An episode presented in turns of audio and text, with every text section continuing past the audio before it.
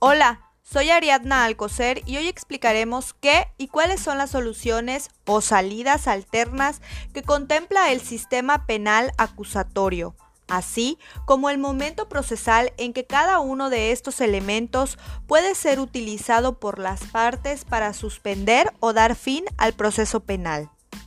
Las soluciones alternas ofrecen herramientas jurídicas a las partes para finalizar el procedimiento sin tener que llegar a la etapa de juicio oral.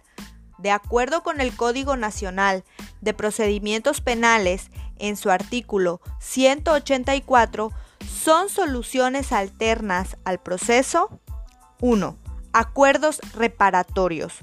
Son aquellos celebrados entre la víctima u ofendido y el imputado una vez aprobados por el Ministerio Público o el juez de control y cumplidos en sus términos, tienen como efecto la extinción de la acción penal.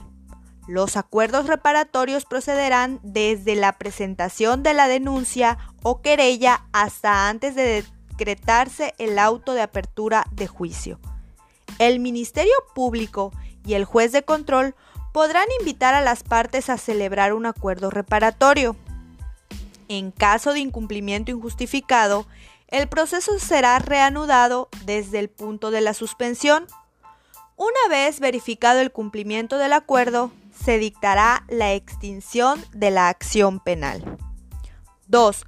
La suspensión condicional del proceso.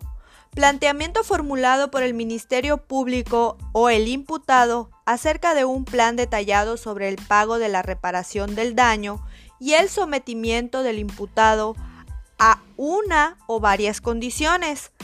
Puede solicitarse a partir de que sea dictado el auto de vinculación a proceso hasta antes del auto de apertura a juicio oral.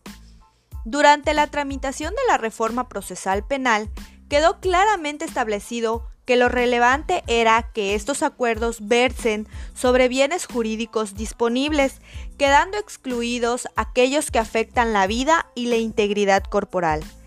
En los demás casos, víctima e imputado pueden convenir con mucha libertad en la resolución del conflicto y no corresponde ni al ente persecutor ni a los tribunales poner trabas allí donde es más importante respetar la voluntad de la víctima por sobre un interés, difuso de persecución penal por parte del Estado.